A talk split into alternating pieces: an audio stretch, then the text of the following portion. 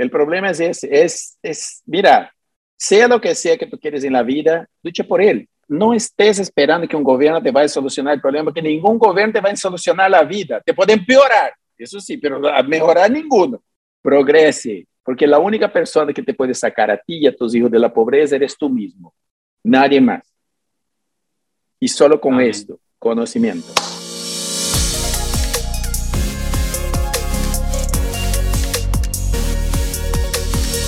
Hola people, bienvenidos a un nuevo episodio de Factor Esencial. Como saben, en este programa hemos tenido como invitados a actores, cantantes, presentadores, deportistas, expertos en nutrición, en fin, hemos tratado de traer personas sobre todo apasionadas con lo que hacen y han hecho. Personas que no les ha dado miedo atreverse, personas que saben que con trabajo duro, con dedicación, con disciplina, con coraje se pueden lograr grandes cosas. Y hoy tenemos a un invitado que sin duda alguna representa todo esto tenemos a alguien que ha predicho cientos de acontecimientos a nivel mundial. De hecho, más de 600 de sus predicciones han sido acertadas. Entre ellas, hechos como la caída de las Torres Gemelas, la muerte de Hugo Chávez, Chávez el terremoto de Haití, el terremoto en México, en Ecuador, etc. Reconocido en muchísimos países, yo sé que a lo mejor lo conocen, estoy seguro que lo conocen, más conocido como el profeta de América, está con nosotros Reinaldo Dos Santos. Rey, gracias de todo corazón por aceptar esta invitación y yo sé que, que, que vamos a aprender muchísimo de ti, que nos la vamos a gozar. Es, es, es un gustazo estar aquí contigo, mi querido, es un gustazo estar aquí contigo, un placer. Como estábamos hablando antes, te decía que que admiro tu, tu, manera de ser, admiro muchísimo tu sinceridad, admiro el que te atreves en un mundo hoy en día donde trata es de cohibir y se, se tildan de que somos, o sea, abiertos y que para todos, pero cualquiera de nosotros piensa un poquito diferente y ahí sí vamos a atacarlo. Y yo sé que a lo mejor, y estoy seguro que te atacan muchísimo por tu forma de ser, pero aún así estás como que dispuesto a ver cuántos son, ¿estás ahí? Sí, sí, sí, sí, yo soy un poco... Listo para la pelea como Rocky Balboa. Como Rocky Balboa, exactamente. Es que hay cosas que, hay cosas que uno no puede aceptar, mira.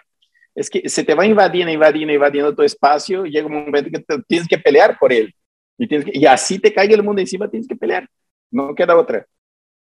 ¿Siempre ha sido así o en qué momento te empezaste como que a encontrar y decir, no, este, este soy yo verdaderamente? No, no, no, yo creo que fui evolucionando como ser humano, porque, a ver, eh, yo fui un niño que nací de, de un, un, hogar que se deshizo cuando yo tenía cuatro años. Un día me desperté y dije, ¿qué? ¿Dónde están? Y se fueron todos y los muebles yendo por un lado, un niño pasando por debajo de la cerca para otro y otro para allá, otro O sea, y, en, mi, en mi cama, se me llevaron mi cama, ¿no? Y mi gato. ¿Cuántos hermanos? Eran como ocho. De repente estaba solo, ¿no? Así de, oh, pero, ¿y qué hace con mi camita? oye, mi silla, ¿ah? Y se llevaron todo. Y de repente me vi solo en el mundo y no había, no tenía papá, ni mamá, ni nadie.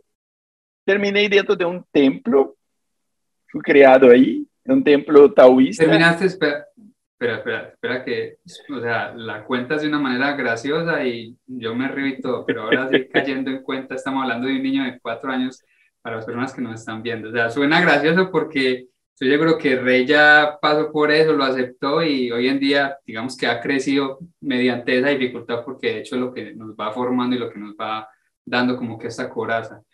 Pero te fuiste a vivir a un templo, ¿cómo fue esa No, no, antes de esto yo pasé por un momento de, de iluminación. Mira, yo considero que el momento, quizás uno de los momentos más importantes de mi vida fue entre este tiempo, los cinco hasta los nueve años, más o menos fue la época así más importante que tuve en mi vida porque pasar, pasaron cosas muy fuertes ahí. Eh, por ejemplo, yo vivía contigo, la mujer le puso el cuerno, yo sin querer le dije a él que la mujer le estaba haciendo eso y le de aquella época, los 70, fue, se le vino el mundo encima, él se perdió y me dejó botado. O sea, la culpa fue mía por bocón. No, debería haber quedado callado y ya, o sea, pero no, yo por poco le fui a contar a él, pero sin querer, sin querer así, de la nada, que la, la, mujer, la mujer de él estaba en el baño con un tipo, yo entré corriendo, le encontré desnudo y salí corriendo y fui a contar a mi tía. Y mi tía llama a mi tío y todo, y ya se imagina el chismerío. En esa época no había, no había Facebook, pero el chisme corría suelto. ¿Ah? Y de ahí se separaron y me quedé ahí y terminé yendo a vivir con alguien allá que me recogió y resulta que ese alguien, el tipo era un violador y violaba niños y un día yo lo vi haciendo y vi lo que hacía y, y me dejó sin comer un día, me pegaba, me trataba mal. La mujer de él también era violadora, hacía los dos ahí. La mujer también eh, se emborrachaba y vente para acá, Reinaldo, la mujer. ¿Alguna vez has contado esta historia? No, pues, nunca, no, no, nunca le he contado, nunca le he contado esto.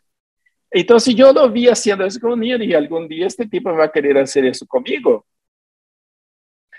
Entonces, ¿sabe qué? Ese día me dejó sin comer como tres días. Yo estaba ahí en un árbol mirando, salí, era, como en el campo ahí, comí lo que podía, una raíz, probaba raíces, agarraba peces con trampa, o sea, pero niño era lo que se podía. Gracias a Dios había mucha abundancia de, de, de alimento en un lugar llamado Pantanal, en Brasil. Uh, en el Mato Grosso del Sur, frontera con Paraguay y Bolivia. O sea, gracias a Dios había abundancia de cosas naturales ahí en el campo, entonces yo aprendí a sobrevivir, cazando, pescando, raíces y cosas así. Uh, yo dije, ¿sabe qué? Un día estaba llorando porque no tenía que comer mirando y lo vi como él arrastraba un niño para allá, sin a violarlo allá. Yo dije, ¿sabe qué? Se me va a tocar a mí algún día. Pero aquel día aquel día fue el momento así de la iluminación para mí, como que fue la singularidad. Porque yo me di cuenta de una cosa aquel día, ¿sabe qué?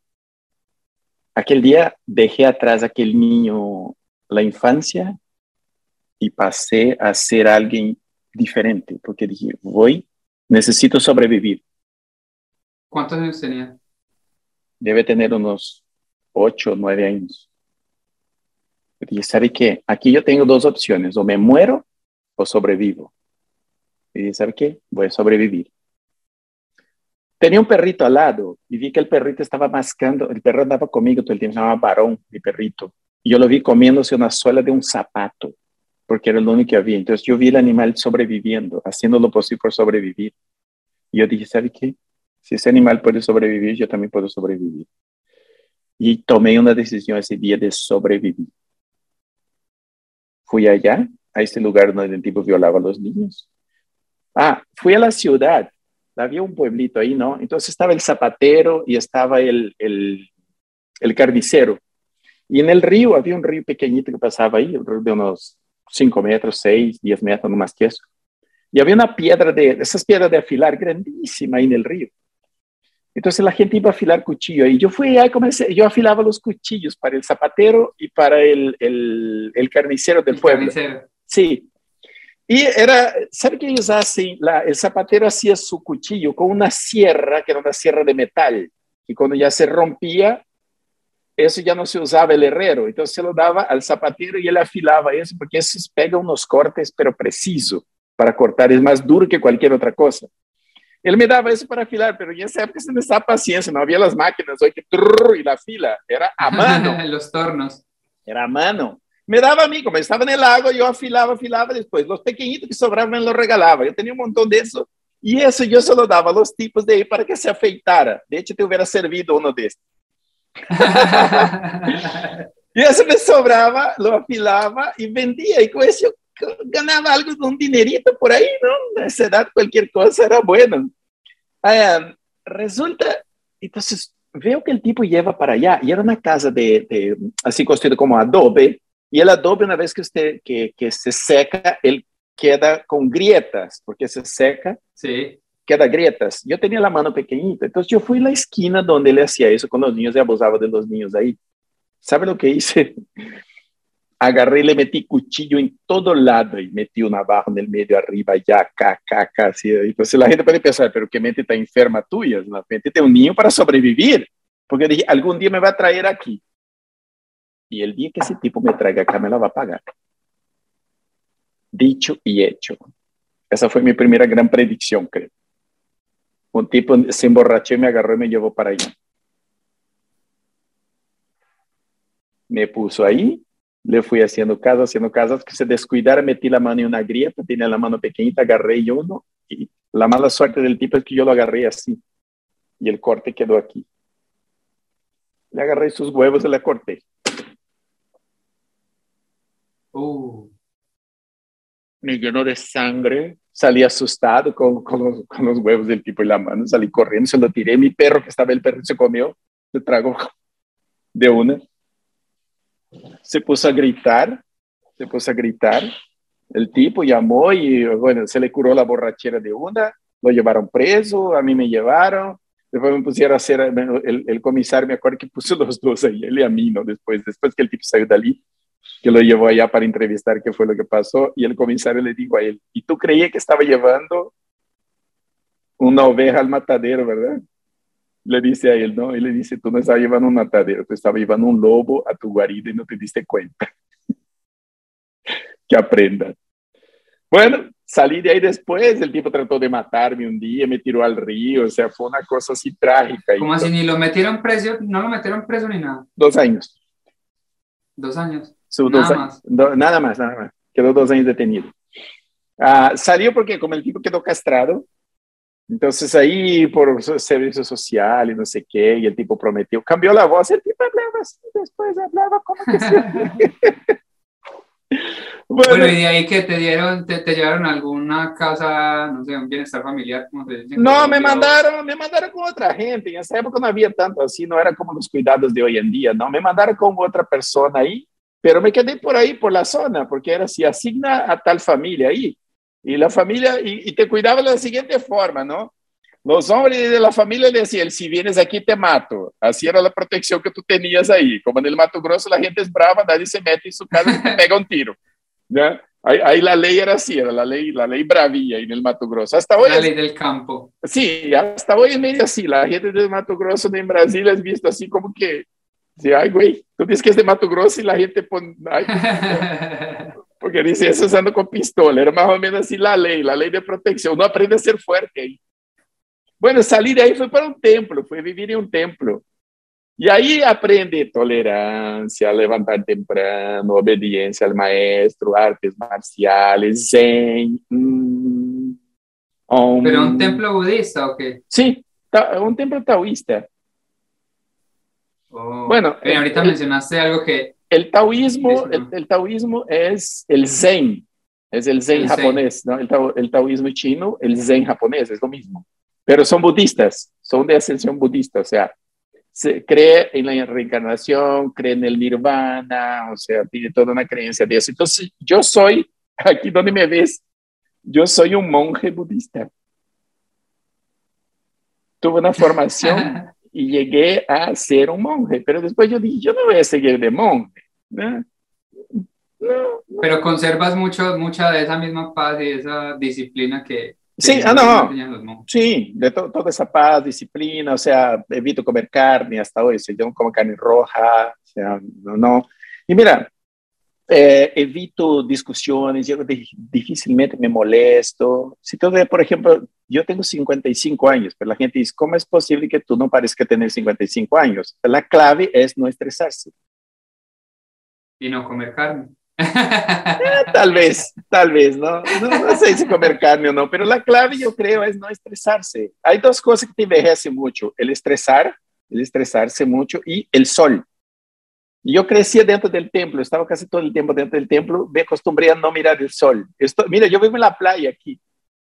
Pues que yo vivo en la playa y no disfruto la playa. Disfruto viéndola desde aquí, de arriba. ¿Cuánto tiempo estuviste en el templo? Estuve 10 años.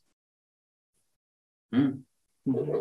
Fueron muchos años, o sea que prácticamente hiciste lo que se, se dice como el bachillerato o el college. Eh, yo no hice el, sí, yo no le hice el colegio normal, yo estudié dentro del templo. Uno lo que estudiaba era las enseñanzas del maestro Lao Tse.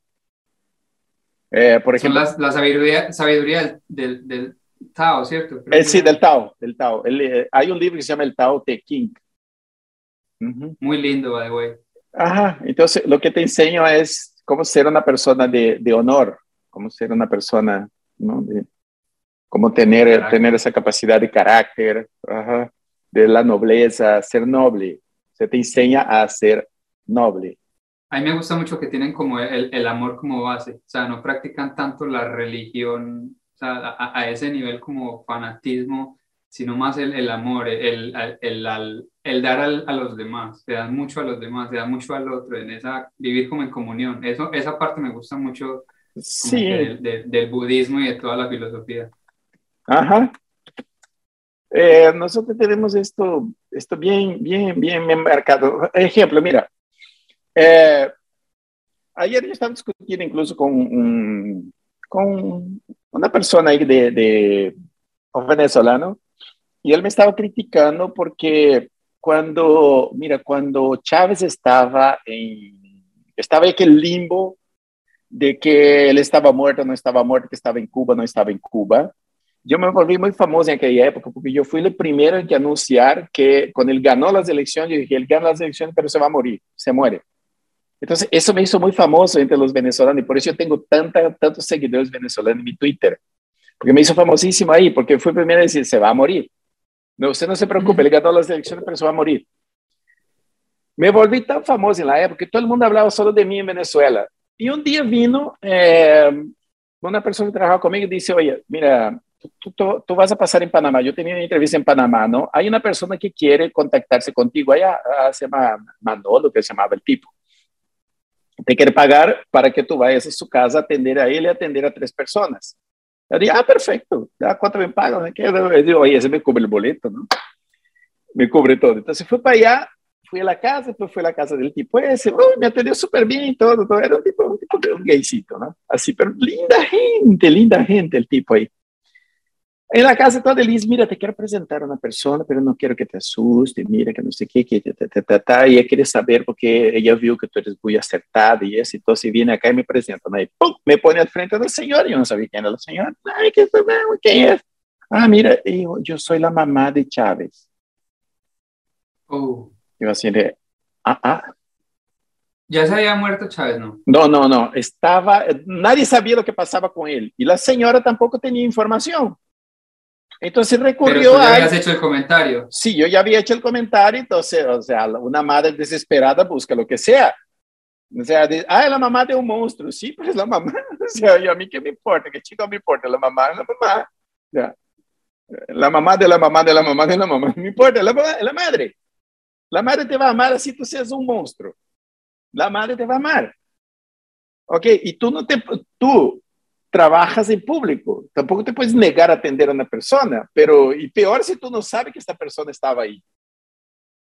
Entonces vengo y entonces yo pensé, yo puedo usar eso para sacar información. Y saqué toda la información a vida y por haber de la señora. ¿Por qué? Porque ellos, o sea, ella hace parte del enemigo de una persona, de un grupo con la cual yo no estoy de acuerdo. Pero si yo puedo sacar información es poder. Oye, la información que nosotros sacamos de ahí, pudimos salvar muchas vidas, pudimos sacar cosas. Tú no tienes una idea de la información valiosa que nosotros pudimos sacar este día de ahí, de esta reunión. Y la atendí. Tomé una foto, guardé la foto. Pasó el tiempo, cuando comenzaron a hablar, el chavismo, no sé qué, y los chavistas me cayeron a palo después, ta, ta, ta, ta. Y yo dije, mira, le voy a decir una cosa a ustedes. Usted dice que no me cree que eso y que el otro, pero yo tengo aquí una foto con la mamá de Chávez, y pum, y le mostré la foto. Pues cada vez que alguien quiere difamarme, no, que tú eres un vendido, un chavista, izquierdista infiltrado, no sé qué, agarra la foto que yo la puse, que yo la mostré para callarle a estos desgraciados del otro lado y la ponen diciendo, ahí está, es un traidor, es ese, o sea.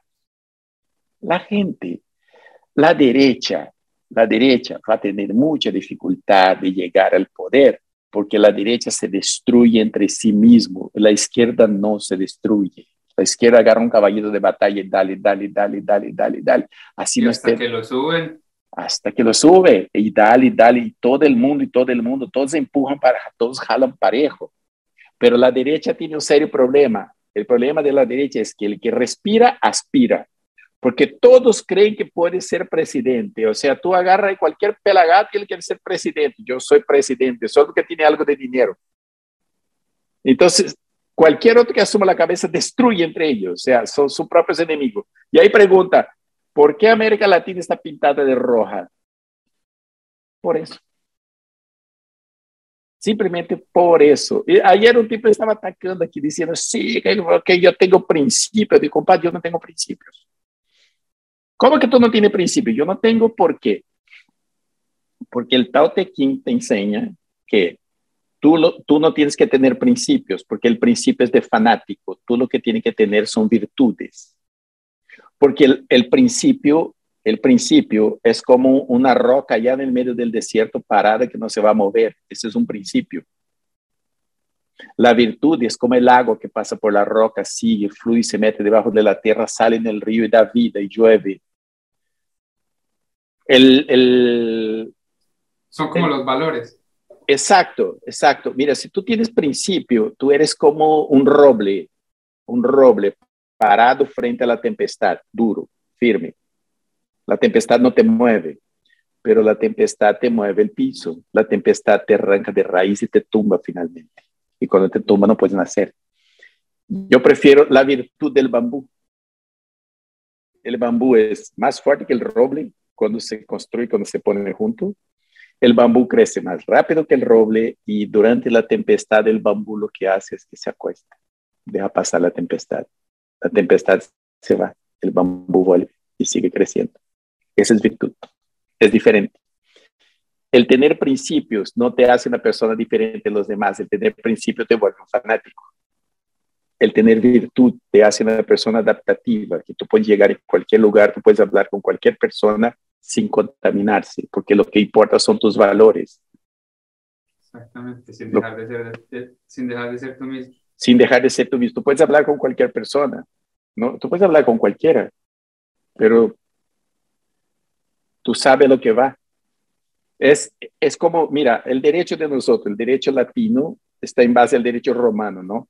Es lo que la ley dice es, el derecho anglosajón es de acuerdo al principio. Por ejemplo, si tú, uh, si tú en América Latina, tú robaste algo, tú puedes dar la vuelta en la ley, encontrar una forma que la ley no lo dice y tú consigues salir. Aquí, si tú robaste, es un principio. Robaste es el principio. No importa lo que tú hagas, que robaste. Punto. Ni quién eres. Ajá, es el principio. Tú no puedes hacer eso porque es un, es, es, es en base a una visión. Esto no lo puedes hacer porque estás perjudicando a otra persona. Ah, pero la ley dice eso, que no sé qué. No, si no hay una ley, se inventa la ley.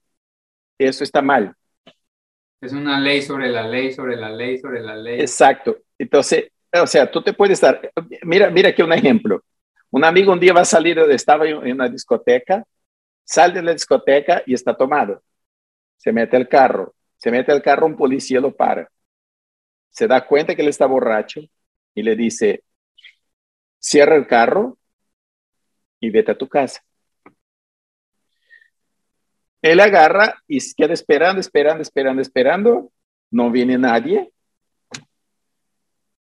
De hecho, yo lo llamo, te voy a buscar y él no me quiere, no quiere que yo lo vaya a buscar porque ahí donde él estaba había una discoteca gay y él creía que lo iba a joder porque salió de una discoteca gay. Claro que yo lo iba a joder porque él es mi amigo. Por supuesto. Es lo que hacen los amigos.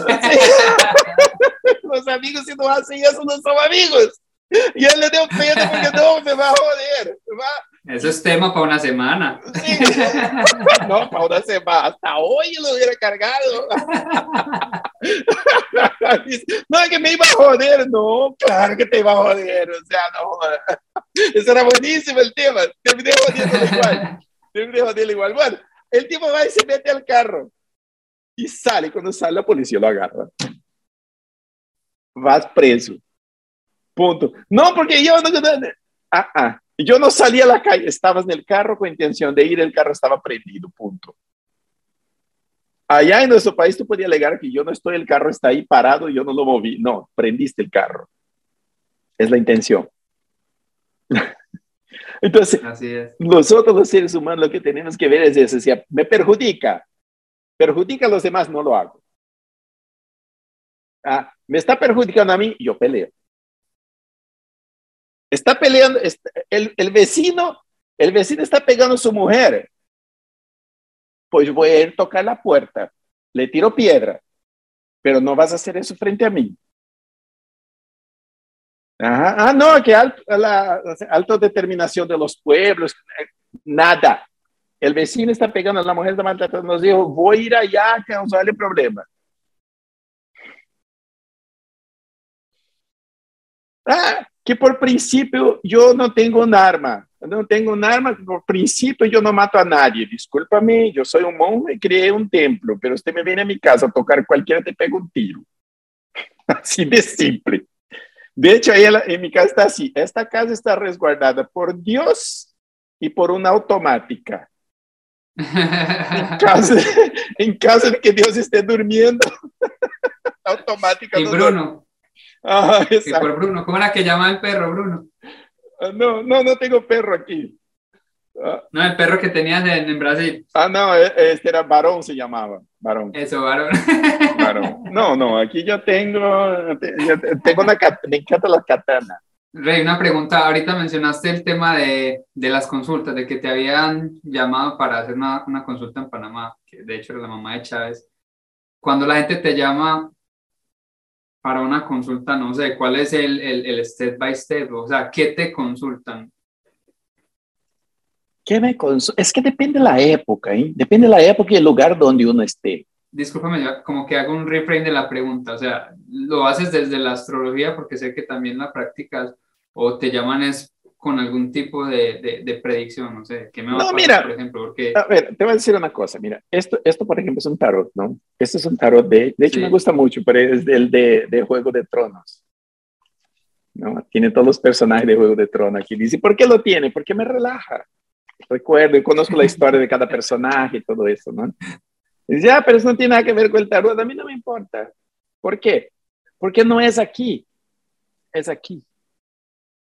Esta es una guía apenas. Pero finalmente, mira, tú pones una carta X, aquí te puede decir 300 cosas, pero ¿cuál de las 300 tú vas a decir a la persona? Tú eres el que elige. Astrológicamente también lo mismo, la astrología también es exactamente lo mismo, o sea, tú agarras una carta, tú, tú agarras un, un, mapa astral y tú ves, a ver, eh, yo tengo Plutón en la casa 6. Está haciendo una cuadratura con Marte. Una cuadratura es mala. Casa 6 es la salud.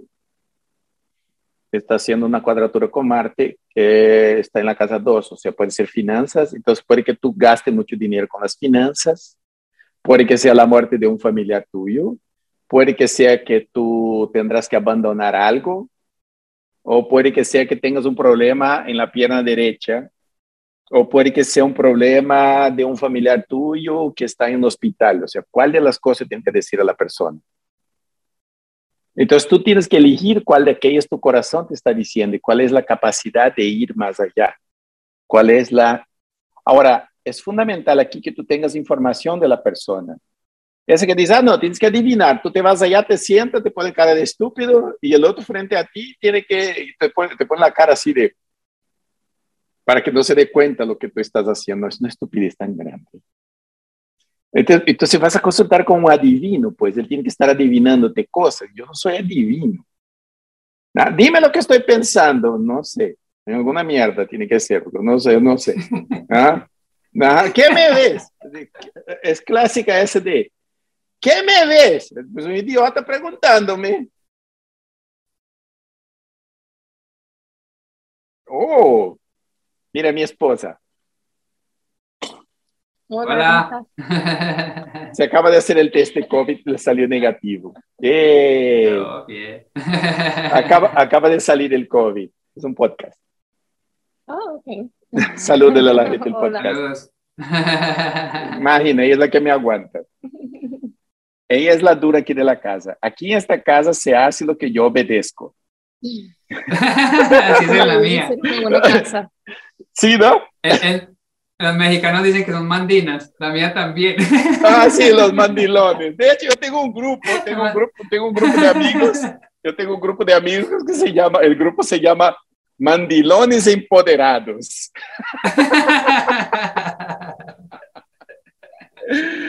Entonces, bueno, como ya te estaba explicando, eh, las cartas, eh, caracoles, eh, yo aprendí a leer todo eso, que pasaba en el templo todo el tiempo, todo el tiempo y pasaba, todo el tiempo pasaba en el templo. Entonces aprendí a leer cartas, tarot, la, la, la gitana. Eh, tú puedes leer con cualquier cosa. Mira, en el Perú aprendí a leer las entrañas. Tú matabas un cuy, abría y leía la, las entrañas del cuy. Aprendí a leer eso ahí. ¿ya? Estuve haciendo ayahuasca en, Perú, después el yagé en Colombia. De todo, hongos en México. Mira, esa, historia es buenísima, ¿no? Yo estaba en México, ahí en la, en la Sierra de Tarahumara, y y fui para allá y me dieron de tomar un té que no sé de qué estaba ese té. Sabía orina de vaca.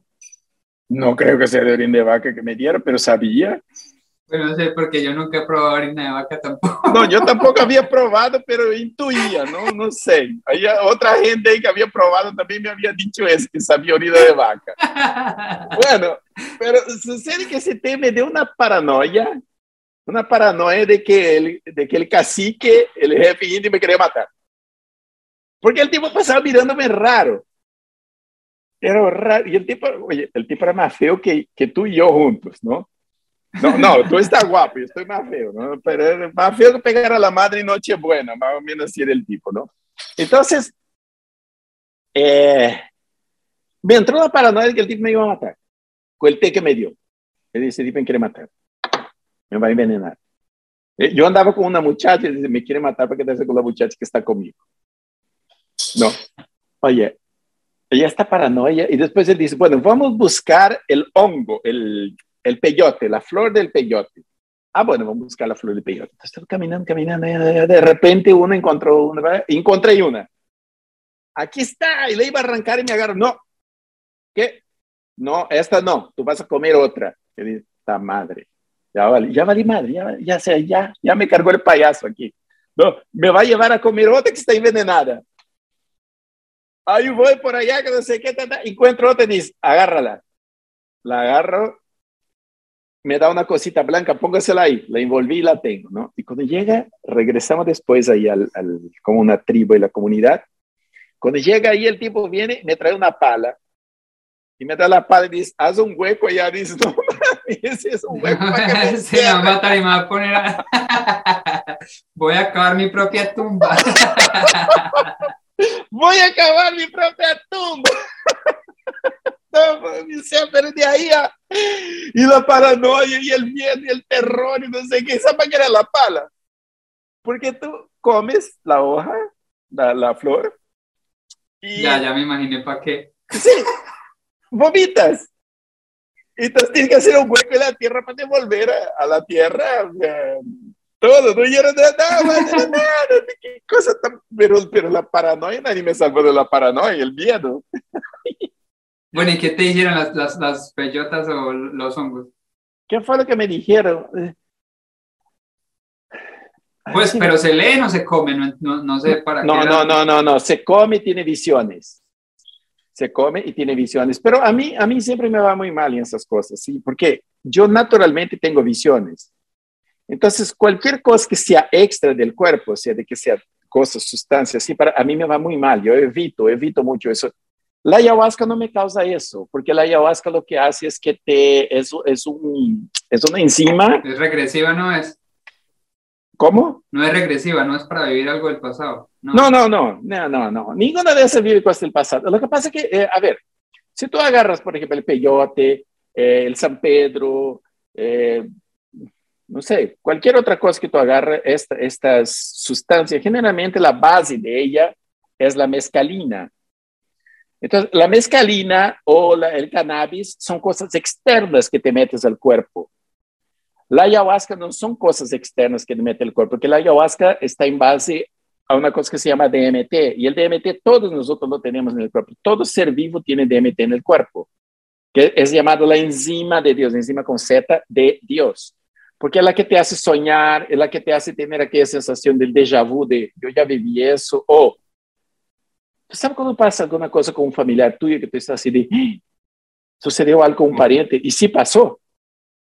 Eso es esta enzima que te hace tener ese contacto. O cuando alguien te está mirando y tú estás aquí, entonces alguien me está mirando y volteé, está un, alguien mirándote. Ajá, yo me pego unos sustos a veces que la gente mirándote y tú te das cuenta de eso. Esto lo hace esta sustancia, el DMT. Esa sí no, a mí no me causa problema, pero cualquier otra no, entonces yo evito tomar eso. O sea, no, fue la única vez que tomé y la paranoia fue peor después, ya me acordé, fue peor la paranoia porque yo lo vi y el tipo tratando de así con los dientes. ¿Y cuánto te duró eso? El viaje. Que duró, para mí duró una eternidad, yo creo que duró, no, no para mí que duró 25 mil años. ¿No? Eso, eso lo que le mandan a uno es leche con chocolisto. No sé. Jugo de naranja con chocolisto para que vomite. Pasó eso, ¿no? Eso fue, eso fue el peyote. El hongo, el hongo, yo estaba en Cartagena, en Colombia. Mira eso, estoy en Cartagena. Estábamos en, creo que se llamaba Dorado el hotel, algo así. No me acuerdo. El hotel Dorado, sí. Bueno, estamos ahí en Cartagena, que vea, ¿eh? que no miento, estamos ahí y fui por un lugar llamado Palenque. ¿Palenque? Creo que se llama Palenque. Un lugar que fuimos ahí. De unos negritos ahí, tá, tá, tá, nos conseguiram um hongo. Ah, vem que esse é bueno, que te vai abrir a mente, que não sei o que, que é por aqui, que por allá, que não sei o que. Fuimos ao hotel. Fuimos ao hotel. Era como, qué sé yo, como a las 4 de la madrugada por ahí, ¿no? Bueno, todos ahí vienen y se come el hongo. Y espera. Y todos ahí entran, ¿no? Yo ahí.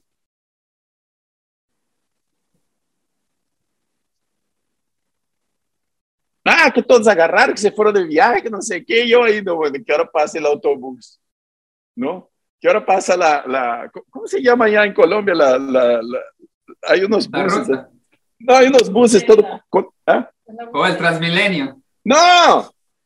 Estas que agarram, é um autobús todo colorido, todo lleno de coisas, assim. Lá. Oh, la chiva, la chiva, la chiva. La chiva, ¿no? eu pensando, que hora passa la chiva por mim? Não? E la chiva nunca passou. Não.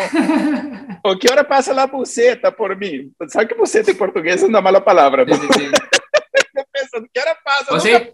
sí? Sí. No puedes decir buceta en Brasil. Buceta es vagina. ok. es vagina. Ya, no puedes decir. Ah, bueno, nunca pasó. En la mañana viene el maestro, ya como a las 7 de la mañana, y dice, no, cómete otro, porque eso puede ser. No, no, que no sé qué, que bueno, me convenció.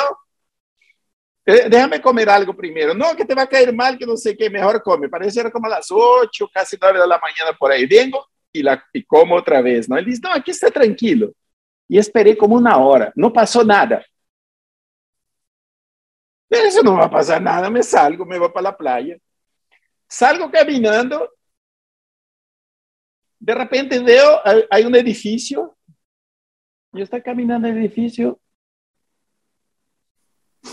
Y de repente el edificio hace así. uh, yo miro para otro lado, ¿no? Compadre, miro y, y- y- y- miro aquí abajo y la sombra comienza a alejarse. Yo caminando y la sombra alejándose de. Voy. Mira el edificio y el edificio me hace bien. Yo hago. Ahí sí pasó la chiva con toda. Ahora vino la chiva, el Transmilenio, el Trans muy lleno, vino todo y se va bien. Hasta la buceta.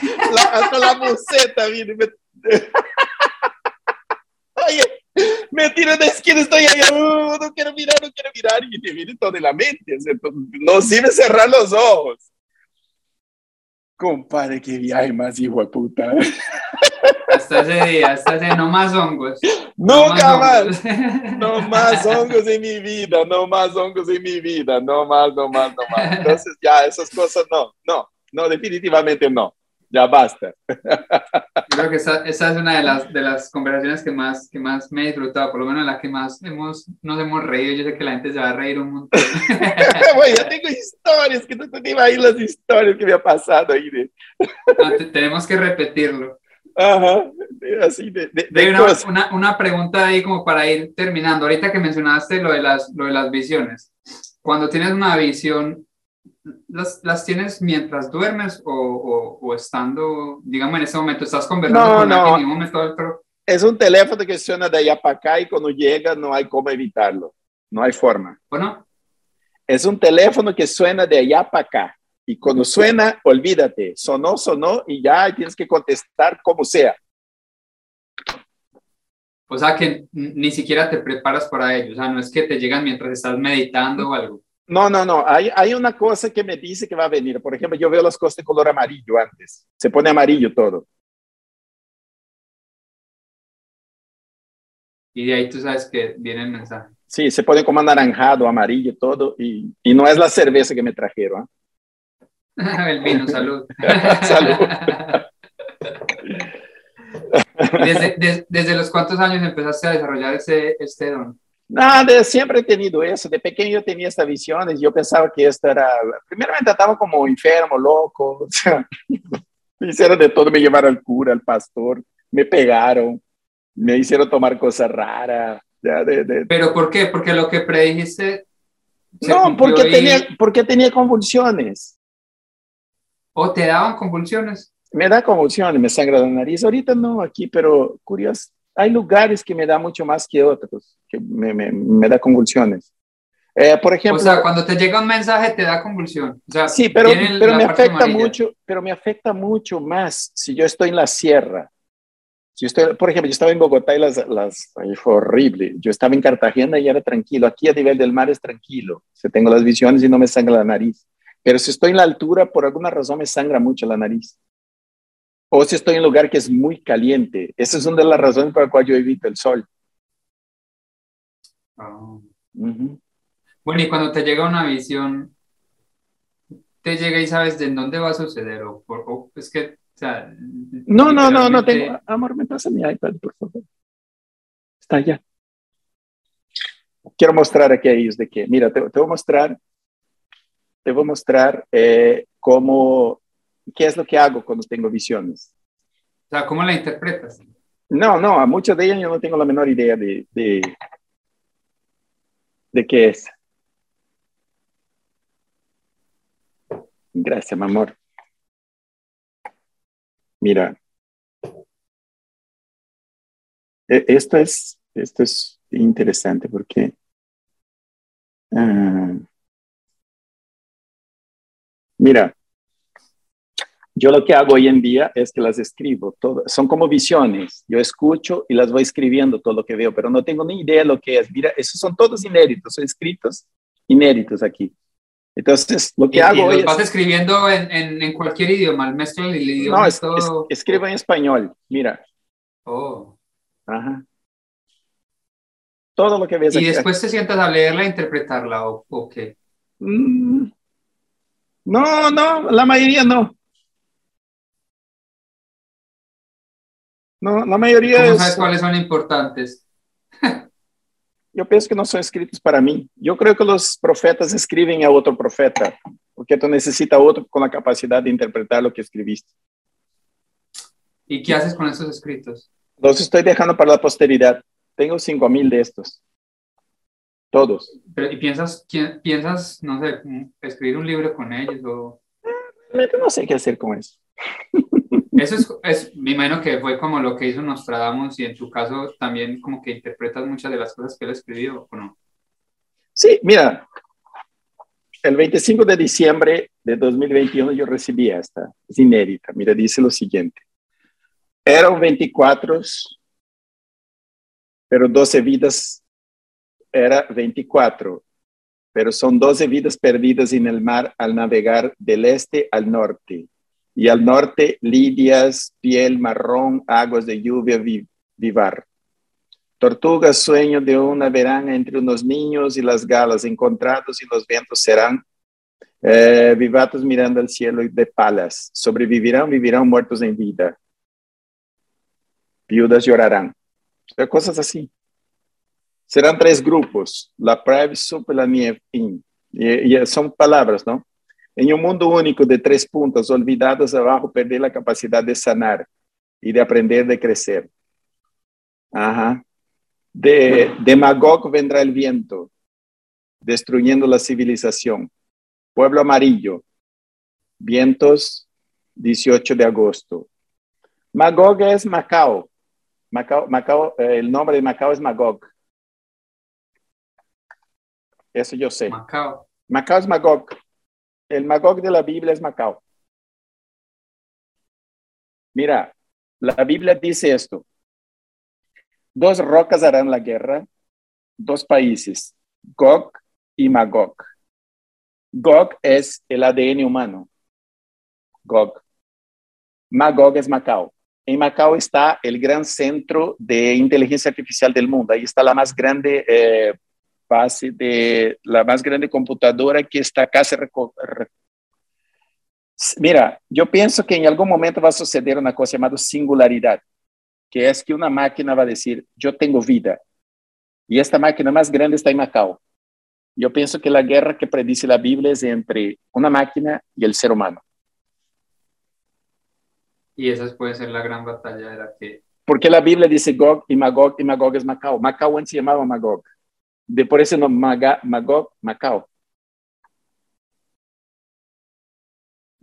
¿Algún día te dio miedo esas visiones que te llegan? sí, al, principio, al principio, pero después ya me vale. Ya, te, ya la vida es para gozar. así es, ya está para gozar. Bueno. Rey, ya por ahí terminando, no sé, un mensaje que le quieras dejar a esas, a esas personas que ya, no, te lo, te lo digo sinceramente, no me esperaba encontrarme con semejante persona, de todo corazón te lo digo. O sea, me llevo un ser humano, como diría yo, en mi léxico me llevo un ser humano brutal, o sea, la energía que transmites es Bien berraco. impresionante. Exactamente, y después de conocer tu historia y de saber por lo que pasaste, hay muchísimas personas hoy en día batallando, buscando una salida. Tú a los ocho años dijiste, voy a ser hombre, a los ocho años.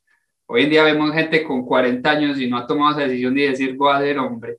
Sí, no, toma la decisión. ¿Cuál sería ese consejo? El problema es ese, es, es, mira, sea lo que sea que tú quieres en la vida, lucha por él. Basta. Otra cosa, mira, el consejo que yo daría a las personas de esa, no estés esperando que un gobierno te vaya a solucionar el problema, porque ningún gobierno te va a solucionar la vida. Te puede empeorar, eso sí, pero a mejorar ninguno. Porque los gobiernos cada vez son peor, peor, peor, peor y peor. Entonces, ¿qué es lo que haces tú? Te recomiendo a cada persona, aprende inglés. Aprende inglés, aprende inglés. Y después que aprendiste inglés, aprende más. Y después de eso, cómprate una computadora y trabaja en tu casa progrese, porque la única persona que te puede sacar a ti y a tus hijos de la pobreza eres tú mismo, nadie más. Y solo con esto, conocimiento. Así es. La última pregunta, ¿cuál sería tu factor esencial? Cuando yo hablo de factor esencial o cuando hablamos aquí de factor esencial en el programa es como esa esencia tuya que quieres dejarle al mundo una vez partas de este plano terrenal.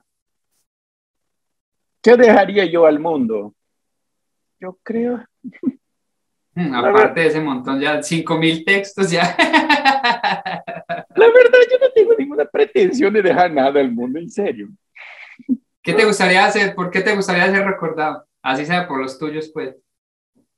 Ah, te voy a decir algo sinceramente. no me gustaría ser recordado. Me gustaría que recordaran mientras yo estoy vivo. Después que me muero me importa un carajo. Pero estoy dejando escritos para la humanidad del futuro. ¿ya? Yo espero que la humanidad del futuro aprenda a convivir en este planeta y que en el futuro seamos una comunidad planetaria, pero respetando cada lugar que lleguemos. Eso es lo que espero.